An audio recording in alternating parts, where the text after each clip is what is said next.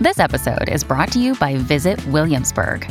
In Williamsburg, Virginia, there's never too much of a good thing. Whether you're a foodie, a golfer, a history buff, a shopaholic, an outdoor enthusiast, or a thrill seeker, you'll find what you came for here and more.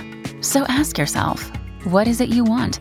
Discover Williamsburg and plan your trip at visitwilliamsburg.com. When you need mealtime inspiration, it's worth shopping Kroger, where you'll find over 30,000 mouthwatering choices that excite your inner foodie. And no matter what tasty choice you make, you'll enjoy our everyday low prices, plus extra ways to save, like digital coupons worth over $600 each week. You can also save up to $1 off per gallon at the pump with fuel points. More savings and more inspiring flavors make shopping Kroger worth it every time. Kroger, fresh for everyone. Fuel restrictions apply. Quel est le tournage de film le plus court de tous les temps?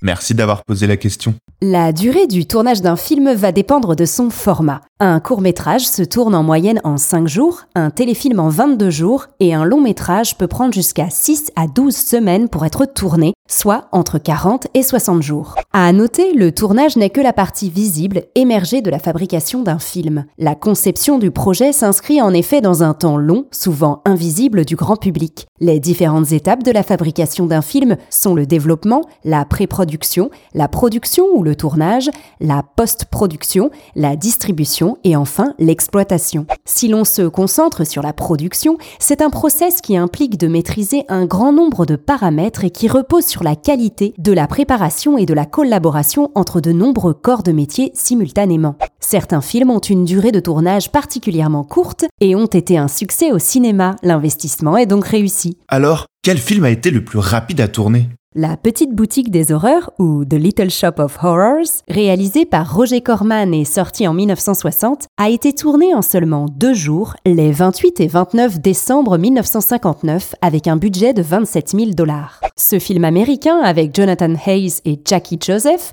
relate l'histoire d'un fleuriste qui doit faire face à une plante mystérieuse dans sa boutique, car elle se nourrit de sang humain. C'est une comédie horrifique, comprenant donc sur le tournage une gigantesque plante en guise de décor dans la boutique avec laquelle les acteurs devaient interagir. La production a été compressée en trois jours de répétition suivis immédiatement par les deux jours de tournage. Un record à l'époque et encore aujourd'hui pour un film qui a remporté le succès à la fois du public et de la critique. Mais pourquoi un temps de tournage aussi court? Selon la rumeur, le calendrier de tournage du film était basé sur le pari que Corman ne pourrait pas terminer un film dans ce délai. Mais en vérité, Corman a tourné le film rapidement afin de battre les règles changeantes de l'industrie américaine qui auraient empêché les producteurs de racheter la performance d'un acteur à perpétuité. Le 1er janvier 1960, de nouvelles règles devaient entrer en vigueur aux États-Unis, obligeant les producteurs à payer à tous les acteurs des résidus pour toutes les futures sorties de leur travail. Cela signifiait que le modèle commercial de film de Corman serait définitivement modifié et qu'il ne serait pas en mesure de produire des films à petit budget de la même manière. Avant que ces règles n'entrent en vigueur,